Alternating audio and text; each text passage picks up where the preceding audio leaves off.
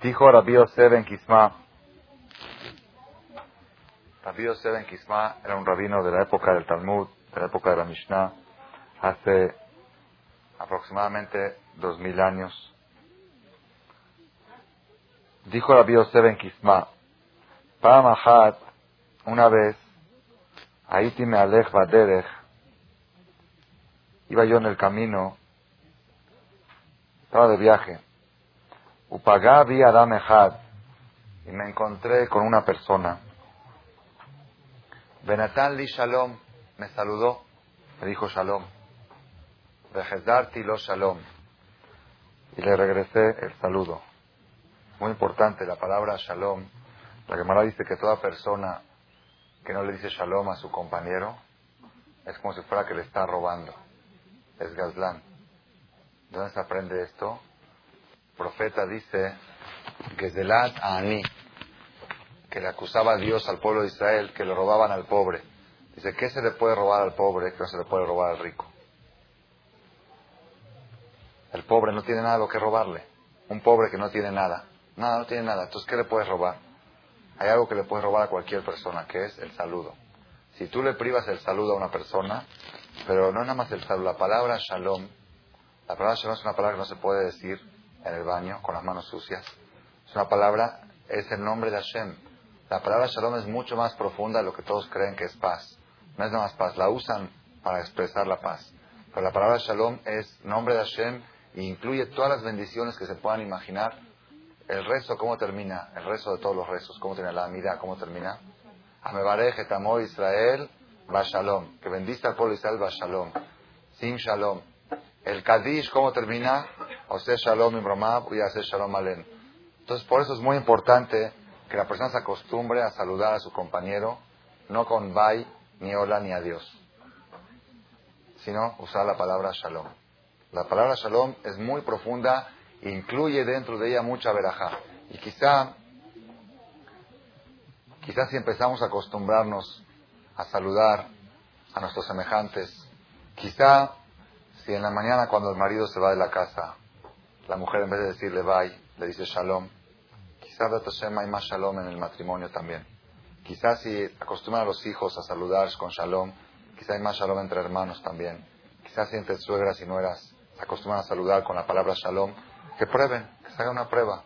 Es algo que tiene mucha, mucha profundidad, lo que es el término shalom. Entonces, por eso, ¿por qué los menciono esto? Cuando ustedes vean el relato que estoy, que estoy relatando aquí del Pirkei Avot, este dato que le dijo Shalom y le restó Shalom no enseña nada. Le dije Shalom, me dijo Shalom y le dije Shalom. ¿Para qué lo cuenta? Si no es el mensaje principal, sino es un mensaje importante que la persona debe aprender siempre a saludar con la palabra Shalom. Por eso es muy profunda. Amarli, me dijo esta persona, le dijo esta persona a Rabbi Yosef en Kisma, está contando Rabbi Yosef en Kisma. Una vez yo iba de viaje, me encontré con una persona, me dijo Shalom y le contesté Shalom. Amarli me dijo a mí, Rebi, maestro, Rebi, me es de Makomata, ¿de qué ciudad eres? Amartilo, le dije a él, Meir Gedolá Shel Hajamim Beshel Sofrimani. Yo soy de una ciudad grande, que hay muchos Hajamim y muchos Sofrim, muchos maestros, de una ciudad muy, muy grande y de muchos, muchos religiosos, mucha Torah en la ciudad. Amarli, me dijo a mí esa persona, Rebi maestro, Retzonach Shetadur Imanu Bimkomenu, aceptas venir a vivir a nuestra ciudad. Vani etenlach elef alafim dinare zahav, vabanim tobot margaliot. Yo te voy a dar un millón, elef alafim, mil miles. ¿Cuánto es mil miles? En la Torah no existe la palabra millón. Elef alafim, mil miles. Elef alafim, un millón de monedas de oro, vabanim tobot y piedras preciosas, o margaliot y joyas. ¿Estás dispuesto a venir a vivir a nuestra ciudad? Yo te voy a dar un millón de monedas y piedras y joyas. A Martilo le contesté a él. Y matano tenli kol kesef avanim tobot margaliot shebaolam. Si tú me das todo el dinero, la plata y el oro y las piedras preciosas que hay en todo el mundo, me las das como pago por ir a tu ciudad, en mi dar el avincón Torah. Yo no estoy dispuesto a vivir sino en una ciudad donde hay Torah. Binkom Torah. Mejen Katub Sefer Teilim, como dijo David, Melech Israel, el rey David, Tobli Torat Pija me alfez Prefiero yo la Torah, la Torah de tu boca, el estudio de la Torah, más que alfe miles de oro y plata. Quiere decir, David Amelech, David Amelech no era mentiroso, porque está diciendo es real. Es muy difícil llegar a esta categoría. David Amelech dijo, si yo estoy sentado estudiando Torah y me dicen, te está esperando alguien afuera que te va a dar un cheque de 100 mil dólares, no interrumpo mi estudio. ¿Por qué? Porque para mí ese minuto de estudiar Torah vale más que alfez de ni por un millón ni por diez millones. Es muy difícil encontrar gente de esta categoría. De Lot, no solamente esto, la sino Shebeshaat Petiratos Adam, cuando la persona fallece, muere, el Melavim lo la Adam, no la acompañan a él, lo Kesef, Velozab, ni la plata ni el oro. No, en los, por, por el momento, en los féretros, en los ataúd, cuando lo llevan a una persona para enterrarlo, no ponen el número de su cuenta bancaria ahí. Ni siquiera lo, lo, escriben. El la Torah Maasim Tobin Bilbat. Solamente lo acompañan la persona Torah y obras de bien. Shenemar, como dice Pasuk, Beitalejat Argeotach, en tu encaminar la Torah te dirige, Beshochbejat Ishmor Aleja cuando te acuestas, la Torah te protege, Vakitzota cuando te despiertas, Yites y Jeja, ella es tu, tu plática. Betalejat Angeotach Baolamazde, cuando caminas se refiere a este mundo. Shochbejat cuando te acuestas se refiere Makeber, en la tumba. Vakitzota y cuando te despiertas se refiere Leolam Ba. Cuando la persona se despierte después de 120, después de Tejata Metim, se va a despertar con la Torah que él sabe. Pero Lía, ¿qué se le da Hashem La pregunta que surge aquí, ¿qué le contestó este jajam? Le dijo, aunque me ofrezcas miles de millones y todo el dinero y el oro que hay en el mundo, yo no estoy dispuesto a ir a vivir sino a una ciudad de Torah. Pregunta al Maram Shapira Milublin, una pregunta muy fuerte. Si esta persona te está invitando a ir a vivir a la ciudad de él. ¿Quién te dijo que la ciudad de él no es una ciudad de Torah? Ni siquiera le preguntó el jajam, ¿en qué, perdón, ¿en qué ciudad vives? No. Dice, me encontré con una persona, se ve que era un desconocido. Me dijo shalom, le dije shalom, fue la primera vez que se conocieron. Dijo, Revi, ¿quieres venir a vivir a una ciudad con nosotros y te vamos a... Dijo, aunque me des millones, no vivo más que una ciudad de Torah. Pues quizá la ciudad esa es una ciudad de Torah. ¿Cómo sabes ¿Cómo sabía Rabbi Yosef en Kisma? Primero tenía que preguntar, a ver, ¿qué ciudades? Hay Jajamim, hay Yeshivot, hay Kolelim, hay ambiente, hay escuelas religiosas, hay esto, hay Torah. Después, le hubiera dicho que no, ¿sabes qué? No, no estoy dispuesto. Pero no, no, según el rato no parece así. La respuesta inmediata del Jajam dijo, no acepto la propuesta. Aunque me den millones, no va a vivir en un lugar de Torah. Espérate, pregúntale a ver cómo, cómo está la ciudad. A ver, si viene alguien conmigo ahorita y me dice, Jajam, queremos que venga a vivir a tal ciudad, le vamos a dar un sueldo de 100 millones al mes. ¿Ok? Pero no, yo no quiero nada más un lugar de Torah. Primero pregunto, ¿hay escuelas? ¿Hay yeshiva? ¿Hay colel? ¿Hay ambiente? ¿Hay... Si me dice que es negativo, ahí le digo que no acepto. Pero aquí no hubo interrogación, no hubo diálogo. Rechazó la propuesta de inmediato. No estoy dispuesto a ir más que un lugar de Torah. ¿Cómo él sabía, salud, cómo él sabía que el lugar de la propuesta no era un lugar de Torah? ¿Ok? Esta es la pregunta que pregunta Maram Shapira de Lublin. Nosotros estamos ahora exactamente a 24 horas antes de la fiesta de Hagashavuot. Si yo les hago una pregunta a ustedes, ¿cuál es la fiesta más importante del calendario judío? No se dejen llevar porque estamos a 24 horas de Shavuot. ¿Cuál es la fiesta más importante? Todos van a decir cuál es. Yom Kippur. Yom Kippur. Yom Kippur, el día del perdón, es el día más sagrado, el día que somos... Es fiesta. ¿No es fiesta Kippur? ¿Cómo no? Claro que es fiesta. Yom Kippur es un día festivo. Yom Kippur es Simchak Gdolah, es uno de los días más, más festivos de Am Israel que tienes Yom Kippur. Es, parte de la fiesta eso. Es parte de la elevación espiritual que somos 24 horas como ángeles. La fiesta más elevada de todas es Yom Kippur, la más categórica, la más elevada, la más de más energía.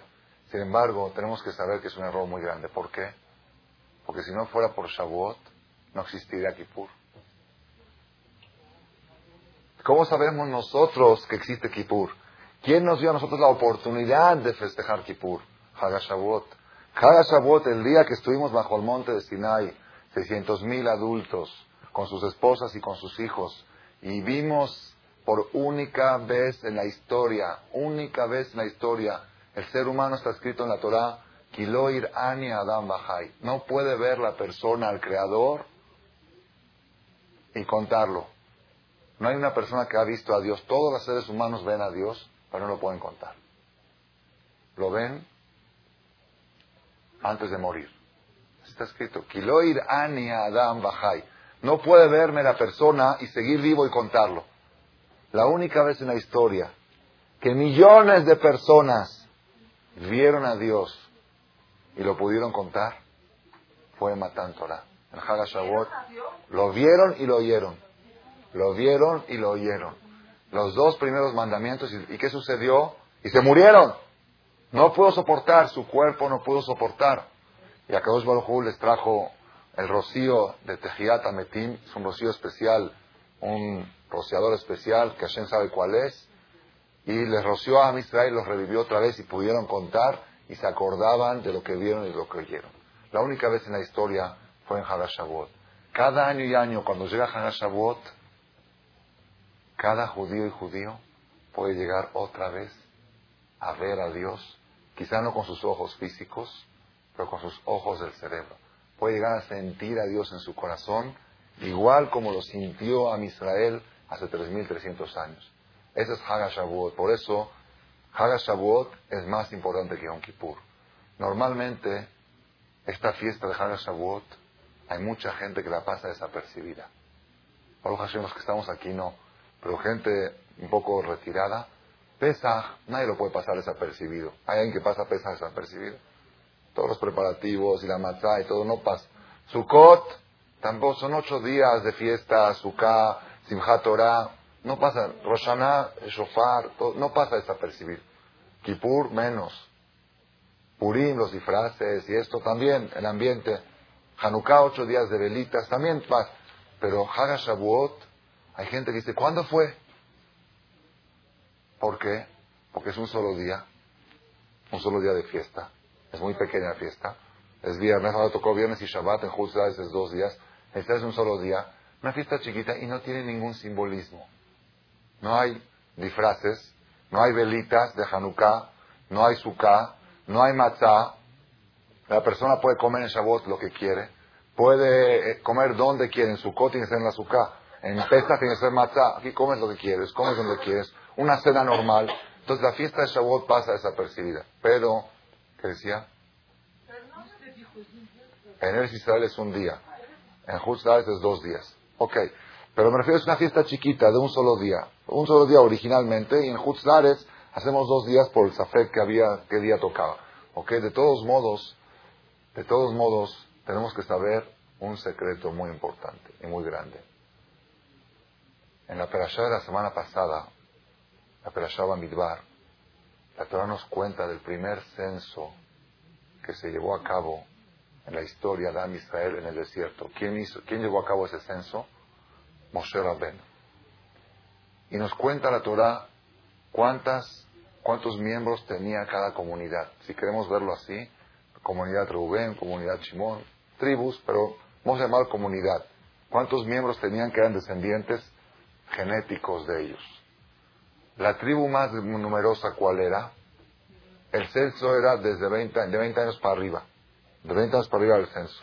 Si menos de 20 años no entraban en la cuenta. En total eran 603 mil y pico. 603 mil. ¿Cuál era la tribu que más hombres mayores de 20 años tenía? Yehudá, ¿cuántos tenía? 70 y pico de mil. Que hay más de 70 mil.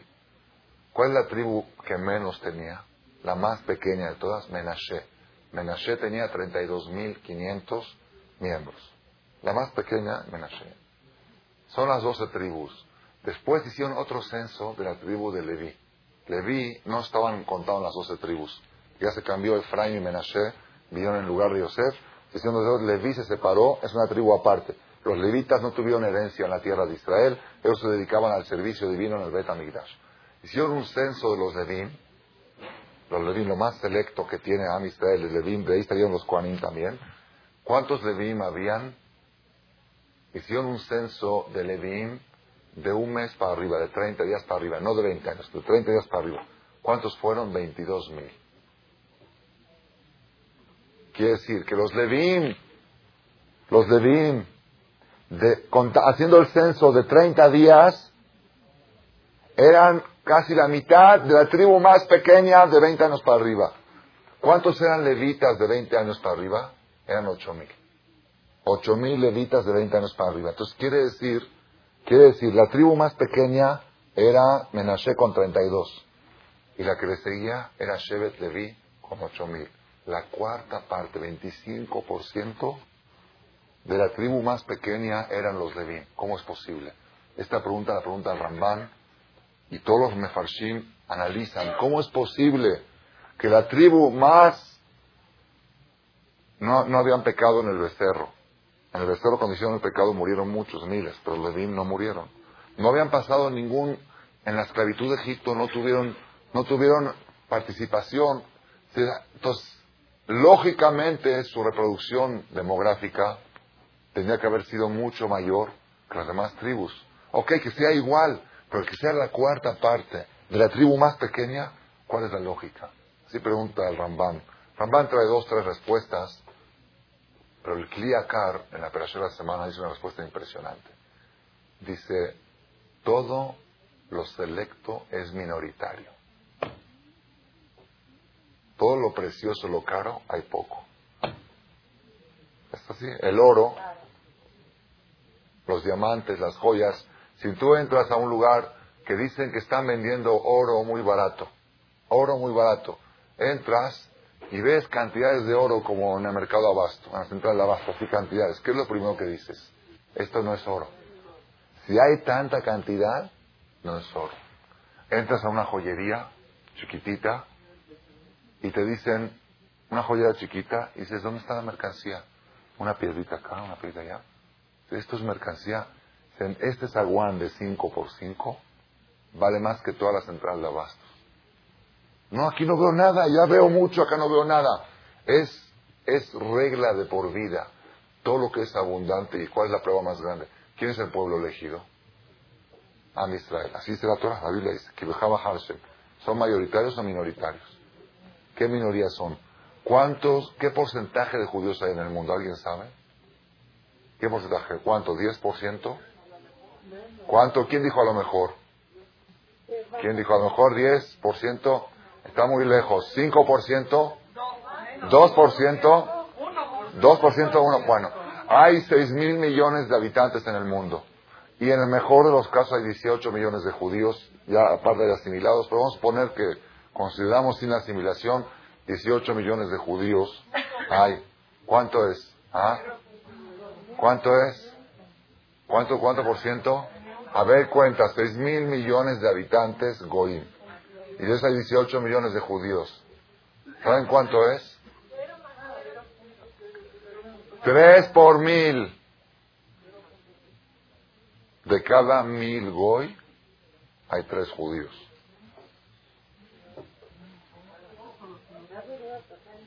Que si, que si cada, si cada Goy si cada goy agarra una pala de tierra, agarra una cubeta chiquita de tierra de las de niños a que juegan con la arena, cada goy pueden enterrar vivos a los judíos.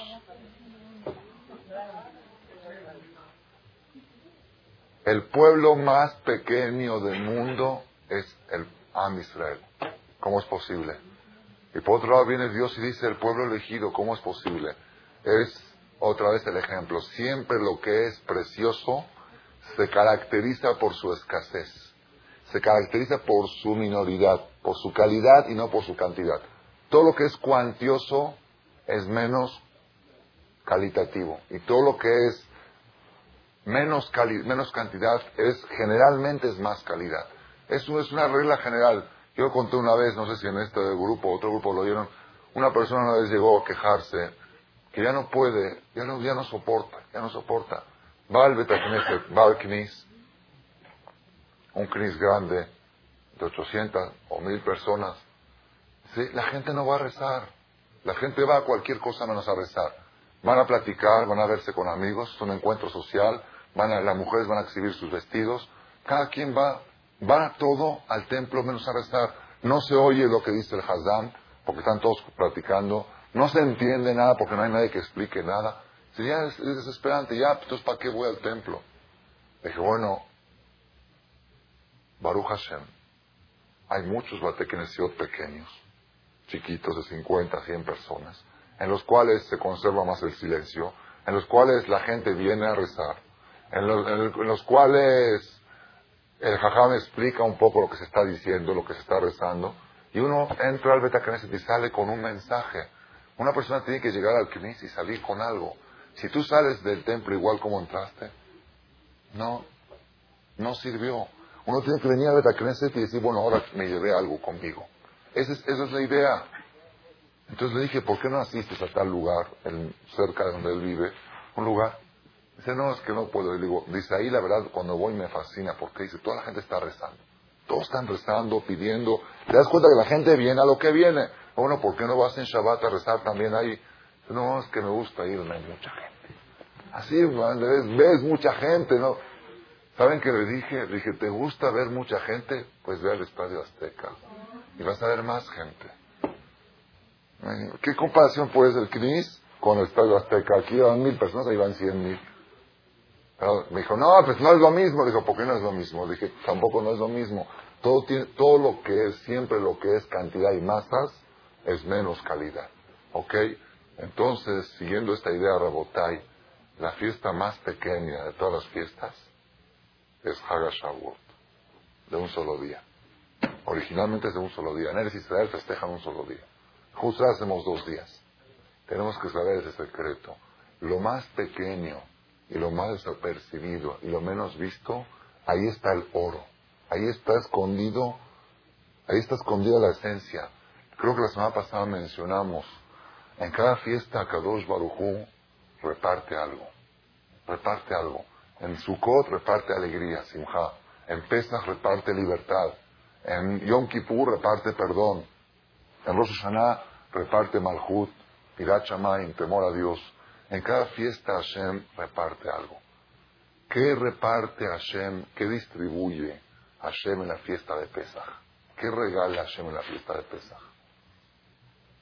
Regala la esencia de la identidad judía. El día en que Am Israel se consagró como Yehudí, ¿cuándo recibimos el título de Yehudí? El Matan Torah. Antes de Matan Torah no existía el nombre Yehudi. El nombre Yehudi empieza de Matan Torah. Ese día, y como dijimos la semana pasada, en Matan Torah, Dios cambió los papeles. Dijo, a partir de hoy, el judaísmo se establece según quién? Según la mujer y no según el hombre. Hasta ahora, judío era descendiente de la raza, dependía del padre. A partir de ahora de Shavuot, a partir de Matan Torah, las mujeres son las que van a establecer si los hijos son judíos o no son judíos. Eso es el Hagashavuot. Hoy día nos encontramos en una generación que la preocupación más grande de los padres sobre sus hijos tiene que ser la esencia de la identidad. Es la preocupación más grande. Y muchos padres se ven impotentes y se ven desesperados porque no saben qué hacer para garantizar la identidad de sus hijos. No saben. Y esa es la preocupación que más debe preocupar. Hay gente que se preocupa por el futuro económico de sus hijos. Esa preocupación es una lástima. Es haram que un papá pierda su tiempo en preocuparse por el futuro económico de sus hijos. ¿Por qué? Porque cuántos papás pobres han tenido hijos archimillonarios. ¿Y cuántos papás archimillonarios han tenido nietos pobres que no tienen para comer? el Nesib, la suerte económica de los hijos, nadie en el mundo la puede garantizar y asegurar y marcar. Cada hijo nace con su Nesib. Y si este niño tiene decretado ser rico, aunque sea un burro y no sea analfabeto, va a ser archimillonario. No conocemos gente que están bañados de millones de dólares y que cuando vas a pedir una firma te ponen el dedo. si los conocemos. Y no conocemos gente con diplomas, con seis, siete diplomas, y que tienen que sus hermanos del centro mantenerlos y, darles para cubrir la red. También conocemos. Eso demuestra que lo que la persona tiene destinado, nadie en el mundo se lo puede cambiar. Cada hijo nace con su mazdal, cada hijo nace con su suerte. Entonces, toda la preocupación, todo ese ruido, no, es que lo tengo que mandar a la prepa. Luego, hay gente, dije, ¿por qué lo pones en la escuela de Goya a tu hijo? Es que el nivel de español es más alto. ¿Y? ¿Para qué es nivel de español? Una vez me contó un papá algo increíble. Dice que llegó su hijo, su hijo, 19 años, le ayuda al papá a trabajar y gana al mes 3, 4 millones de pesos. Entonces un día dijo, papá, ¿sabes qué? Encontré un trabajo increíble, increíble. Voy a ganar 18 millones, hay, 18 millones al mes. En vez de 3, 18. Voy a trabajar un año, voy a ganar 200 millones de pesos, me voy a abrir mi propio negocio y voy a empezar a levantar fabuloso. Dice, ¿cuál es el trabajo? Eres mestero en una discoteca en Acapulco. Me tengo que ir a vivir allá por un año y después regreso con 200 millones y abro un negocio. Yo no sabía, yo pensé, cuando lo conté una vez pensé que esto era un caso raro, pero esta semana llegó otro alumno mío que vino a las conferencias del jueves, me dijo que se va dos meses a trabajar de mesero en una playa. Parece que es algo lo ¿no? que se paga muy bien, que nada más de de tip, de, lo que dan de tip, ganan. El papá le dijo, de ninguna manera te dejo ir. No es un papá muy religioso. no te dejo ir, ¿por qué? Dice, prefiero hijos sin dinero que dinero sin hijo. Ese, ese mensaje que grabaron son, prefiero hijos sin dinero que dinero sin hijos. ¿Qué es lo más importante para ti? ¿Qué es ¿Qué es la esencia? Tú estás dispuesto a sacrificar que tu hijo vaya a la universidad y que esté con Goyot y que vea y que tenga amigas y que tenga todo eso. ¿Por qué? Para que tenga un diploma, para que tenga un futuro económico. El futuro económico no lo puedes cambiar. Lo que tiene en su maldad lo va a recibir, pero su futuro espiritual sí lo puedes cambiar. Eso no es maldad, eso es libre albedrío. El futuro espiritual, si una persona escoge Barminán, irse por algún lado y hacer algo indebido, eso no lo marcó Dios, eso lo marcó el Hijo con el apoyo moral de los padres que lo pusieron en ese peligro, en ese riesgo. Esta es la responsabilidad, esa es la preocupación más grande que tiene que tener, principalmente en la generación que nos encontramos ahora, que las fuentes de información y de comunicación son tan grandes y tan peligrosas. Y un papá dice, ¿qué hago? ¿Qué puedo hacer? Me siento impotente. El Talmud en Masejet Baba Metzia, la página 85, columna 1, dice que había un rab, se llamaba Rab Yosef, hizo 40 ayunos, 40 ayunos, y dijeron, lo llamó mi pija, para que la Torah no se quite de su persona, de él mismo. Volvió a hacer otros 40 ayunos, ¿Y para qué? Para que se le cumpla le mucho mi pija o mi de para que la Torah se impregne en él y en sus hijos. Y volvió a hacer otros 100 ayunos para que la Torah se impregne también en sus nietos. Después de esto, dijo, ya no, no necesita ayunar más. ¿Por qué? Torah me si si el papá está en el buen camino, el hijo en el buen camino, el nieto en el buen camino, ya la Torah regresa siempre a su origen. Como dice el Pasuk, le amuso mi pija, o mi pis alajá, mi pis de tu boca, de la boca de tus hijos, de los hijos de tus hijos, amar a Hashem, me atar a desde ahora hasta siempre. Pero ¿qué quiere decir?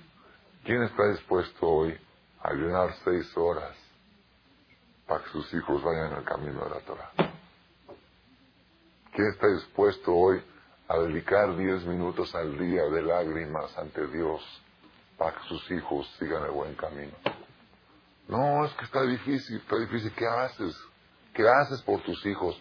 ¿Cómo que hago? Lo mando a la escuela y a la natación, y al tenis, y al inglés, y al dibujo. Todos los, los estoy preparando su futuro.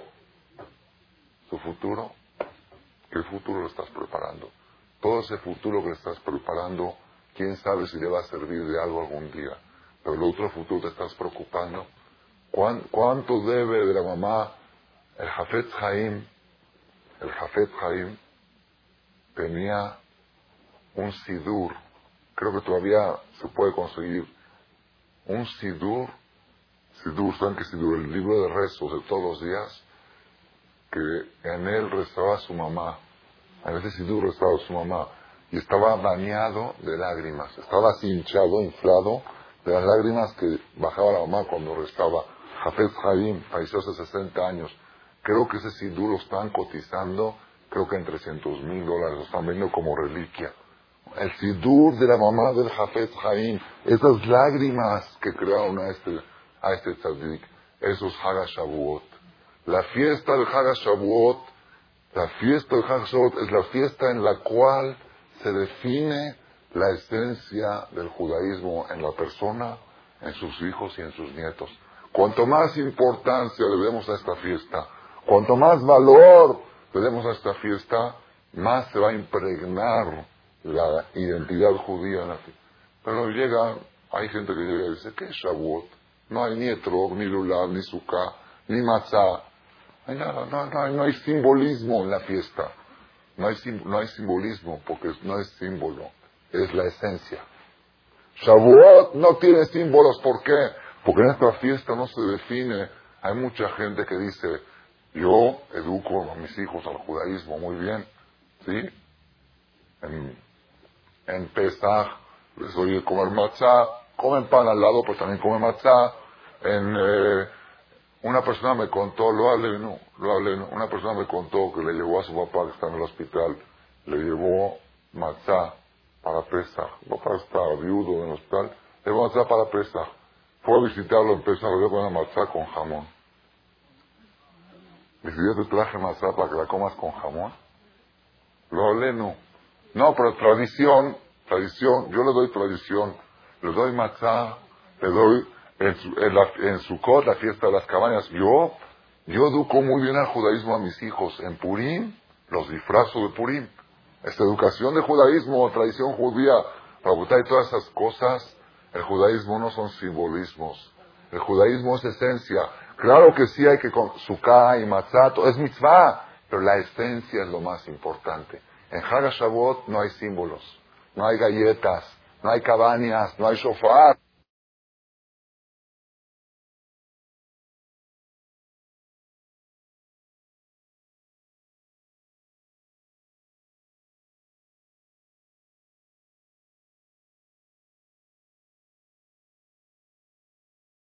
Haga bikurin, eh, le encontraron las frutas. Bikurin, las primicias de las frutas que se traían. Si es bueno, le encontraron algo. Pero eso no es la esencia de la fiesta. La esencia de la fiesta que es Matán Torah. En las escuelas que sí enseñan Torah, les dibujan a los niños un monte de Sinai con los diez mandamientos arriba y como se subiendo y el pueblo alrededor. Ok, ya tiene, pero tampoco no hay, no está escrito en ninguna parte en la Torah, la fiesta de Shavuot hay que dibujar el monte de Sinai. Nada. En Shavuot, ¿qué mitzvah hay en Shavuot? A ver, ¿qué mitzvah hay? Nada. Respetar la fiesta nada más. Llegar a la fiesta, hacer adus, mañana noche de Shavuot, como se va a hacer Kiddush de Shavuot de Galim, hacer Seudá, reunirse toda la familia, comer eso es costumbre, no es obligación, es costumbre, no es obligación, es obligación, no, es minad, es tacaná. Yo les voy a leer, ya que mencionaron esto, ya que mencionaron esto, les voy a leer.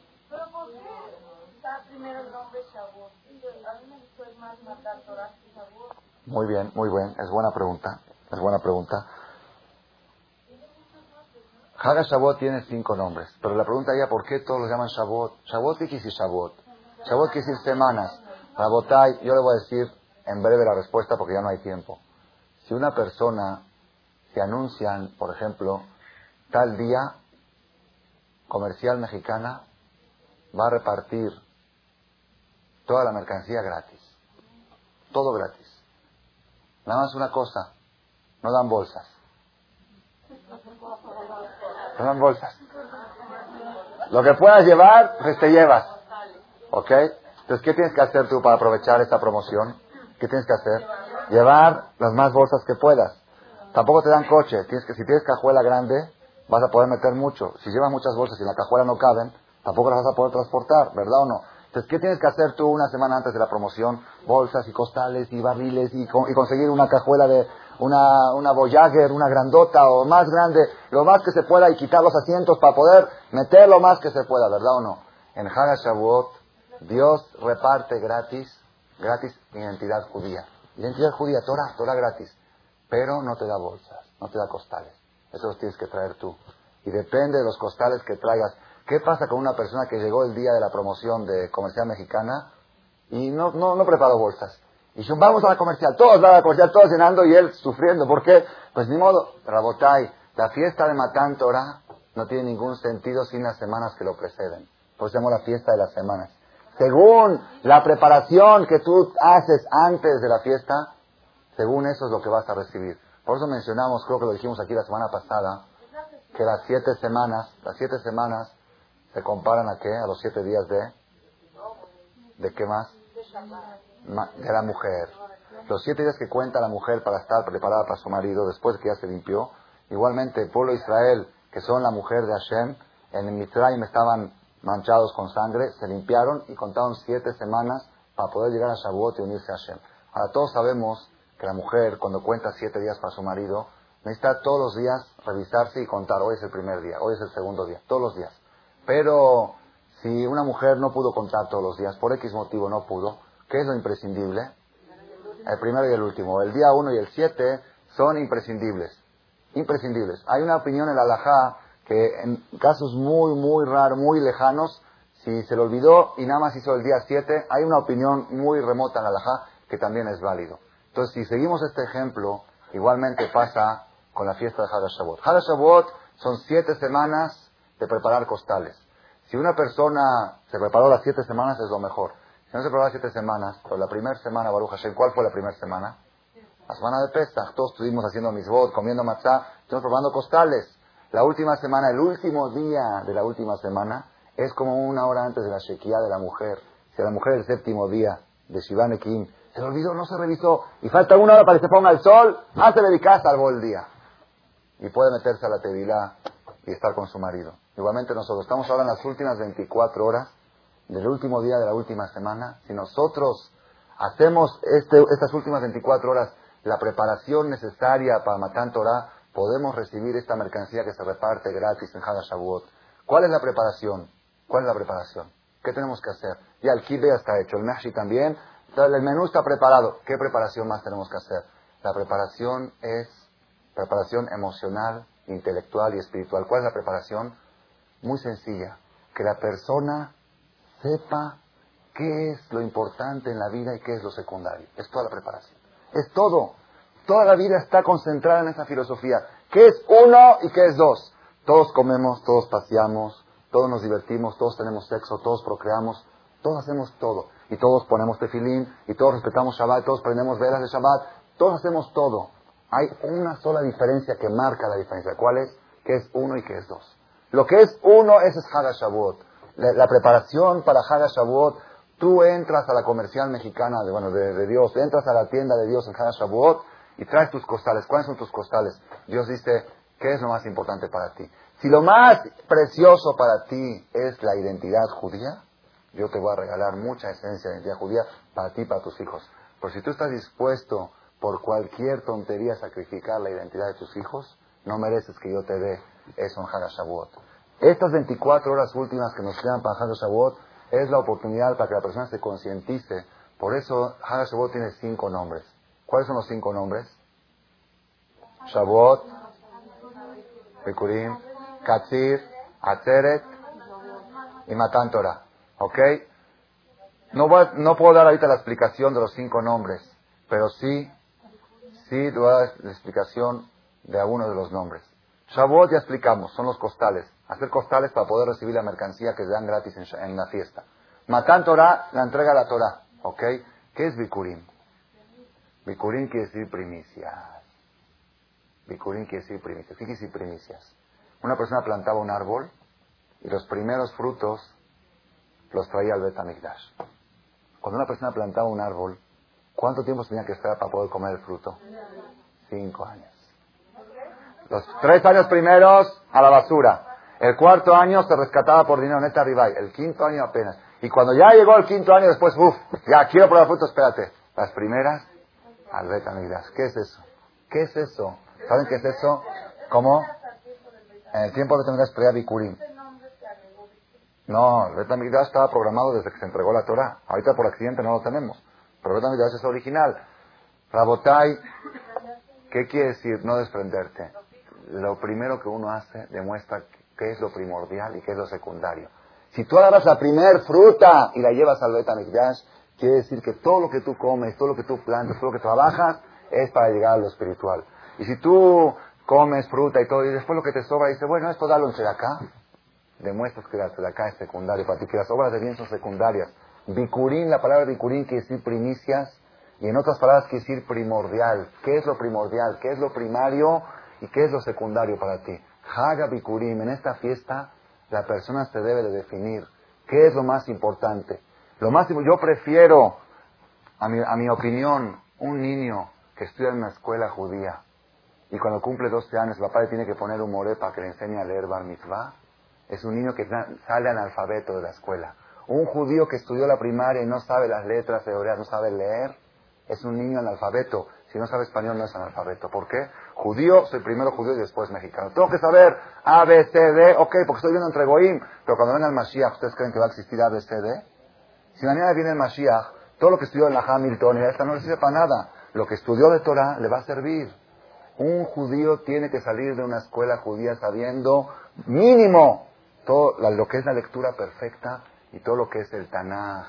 Tanaj no censurado, Barminan. Hay escuelas que enseñan Tanaj censurado. Historia judía.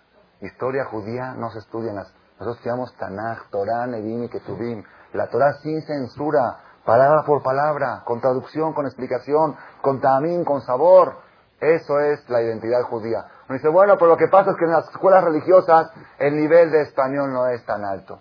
Aparte de que es mentira, aparte, ¿ok? Aparte. Suponiendo que es verdad, suponiendo que no hay español, no enseñan español, no enseñan. ¿Qué prefieres No enseñan. Tu hijo sale de la escuela y no sabe la letra A, B, C, no sabe. Nada más sale Alex, Bet, Gimal. ¿Qué prefieres? ¿Que sepa tu hijo el abecedario hebreo o que sepa el abecedario español?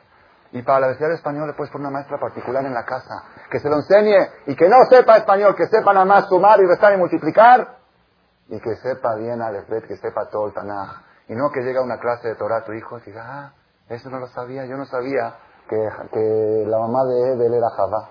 No sabía, Javá era la mamá de Edel, qué, qué novedad. Hasta eso estamos llegando.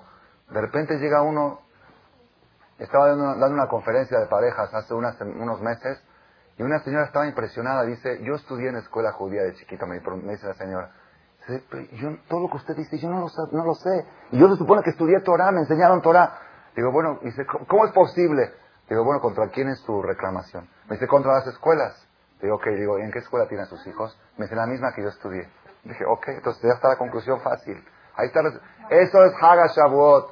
Haga Shavuot, Rabotai, voy a terminar la plática con lo que empezamos. Haga Shavuot la persona tiene que definir qué es número uno y qué es número dos. Es todo. ¿Qué es número uno y qué es número dos? Una vez, antes de terminar, una cosa verídica que me sucedió. Una vez, cuando estaba yo en Share Shalom, en está ahí, los primeros años que estuve en Tecamachalco, me encontré con una persona que venía al Knis a decir Kaddish por su mamá. Estaba en el año de su mamá. Y entablamos amistad. Así, platicábamos del judaísmo. De, un señor muy alejado de lo que es judaísmo, pero vino a decir Kaddish por su mamá. Creen que el templo es para llorar. El templo es para reír. Que la persona tiene que acostumbrarse que después de un bar mitzvah de un hijo, tiene que ir todo el año al CNIS. ¿Por qué? Para agradecer a Shem porque le, hizo llegar a su hijo al bar mitzvah. Después de la boda de un hijo, un año al CNIS. No, llega uno al CNIS, ¿se pasó algo? ¿Ese es el CNIS? ¿El CNIS porque pasó algo? Sí, pasó algo. ¿Qué pasó? Estoy respirando. ¿No es suficiente causa para venir al CNIS?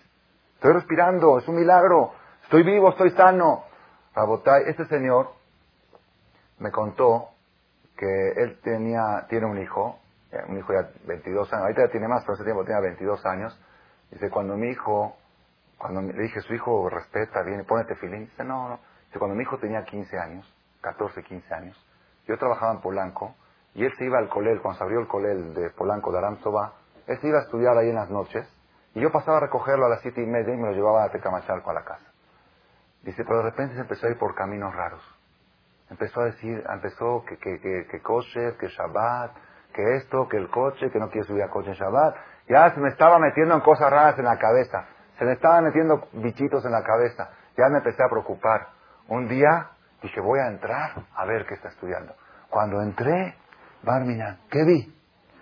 Un libro así tenía, así de grande, así no, no, puedo creerlo, así de grande.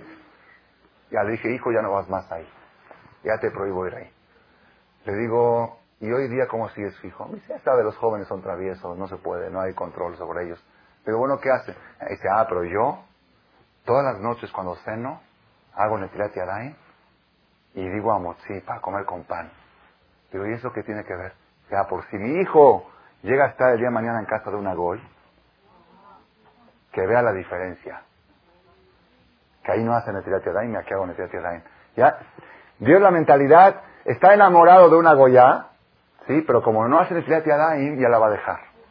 Esa es eso es lo que él está dispuesto a hacer para garantizar la identidad judía de sus hijos. Rabotai, estos argumentos son de Eliezer La persona tiene que entregar todo con tal de garantizar la identidad de sus hijos. Todo. Que sea analfabeto, mi hijo, que no sepa sumar y restar, pero que sepa Torah, que sepa la identidad judía. Su parnasá, la situación económica de mis hijos está garantizada. Con esto termino, Rabotai. ¿Qué empezamos? ¿Cómo sabía el Jajam Rabbi Yosef en que la ciudad donde le estaban proponiendo ir allá Sí, ¿por qué? ¿Qué le dijo?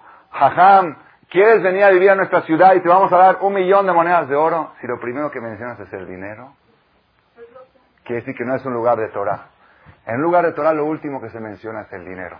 Él que tenía que haberle dicho, ¿quieres venir a mi ciudad? Porque hay mucha juventud para poder acercarlos a la Torah, para estudiar Torah. Y después, lo último de todo, y las condiciones económicas son estas. Lo primero que le dijo es el dinero. Quiere decir que en esa ciudad lo que más vale, número uno, es el billete y número dos son los valores espirituales. No es una ciudad de Torah. Yo no voy a vivir aunque me des todo el dinero del mundo. Sin preguntarle si hay yeshiva, si hay colegio, si hay ambiente de Torah. Nada más con el hecho de que lo primero que le mencionó fue la propuesta económica. Eso me demostró qué tipo de mentalidad es, que no es un lugar de Torah. Esto es Haga Shavuot. Nosotros estamos ahora a 24 horas, estamos en el último día. Se puede decir que es la última hora de los siete días de la mujer para su marido. Vamos a aprovechar estas últimas 24 horas para preparar los recipientes para poder recibir la esencia del judaísmo en Harashavuot. ¿Cómo se preparan los recipientes? Dándole el valor correcto a las cosas. Si tú dices, a partir de hoy, número uno son los valores judíos y humanos. Número dos es todo lo demás. Todo lo demás es número dos. ¿Con quién se va a casar? ¿Qué departamento va a tener? cuánta dote le van a dar. Todo esto es número secundario, todo está decretado, no se lo puedes cambiar. Aunque muevas mundos, tu hijo va a recibir lo que le toca, ni un centavo más, ni un centavo menos. Uno es la Torah, los mitzvot. Si ponemos esa idea, vamos a llegar en Hagashabot y vamos a recibir esta fiesta de Matan Torah y vamos a poder asegurar el futuro de nuestros hijos para siempre. Amén.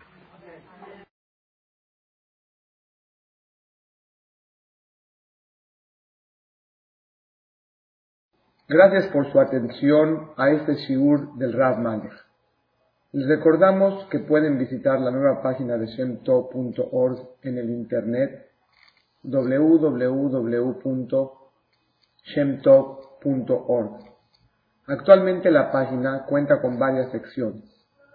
Noticias sobre las actividades de Shem Tov a nivel mundial, escuchar o bajar las últimas conferencias del Rav Malech, escuchar o bajar la alhaja del día, imprimir o estudiar desde su computadora la perashá de la semana, estudio diario de Gemara, Daf en español, sincronizar su iPod con podcast, un manual para crear su propio CD de las conferencias que existen en la red, adquirir libros con entregas internacionales con la metodología del Rav Malech de español, fonética y hebreo simultáneamente,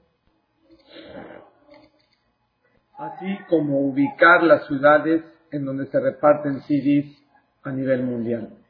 Es que la misbot y muchas gracias.